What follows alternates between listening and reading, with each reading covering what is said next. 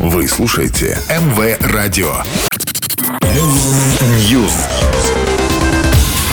Всем привет, я Ника Романова, и это очередная порция актуальных новостей из мира музыки.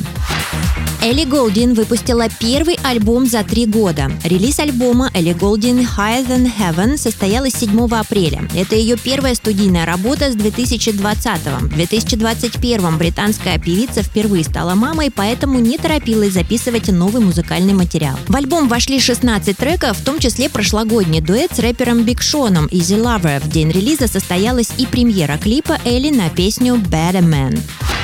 Билли Алиш и Labyrinth выпустили Never Felt So Alone. 7 апреля британский исполнитель Labyrinth выпустил свой новый сингл Never Felt So Alone. С авторами композиции числится Билли Айлиш и ее брат Финнес О'Коннелл. Певица также приняла участие в записи вокала и снялась в клипе, премьера которого состоялась в тот же день. Ранее эту песню можно было услышать во втором сезоне сериала «Эйфория», но она не вошла в официальный саундтрек. Never Felt So Alone будет представлена и в новом альбоме Labyrinth Ends and Begins, дата релиза которого пока не объявлена.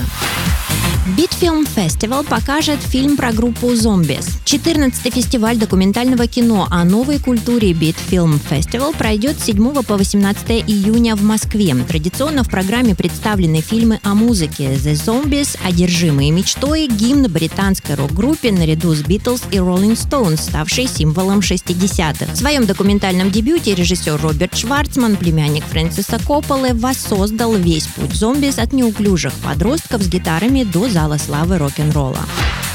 Анна Асти выиграла в четырех номинациях «Жара Music Awards». На прошлой неделе состоялась церемония вручения музыкальной премии «Жара Music Awards». Больше всего наград получила Анна Асти, победившая в номинациях «Женское видео», «Певица года», «Артист года» и «Песня года». По два приза получили Филипп Киркоров, Мод и Джонни.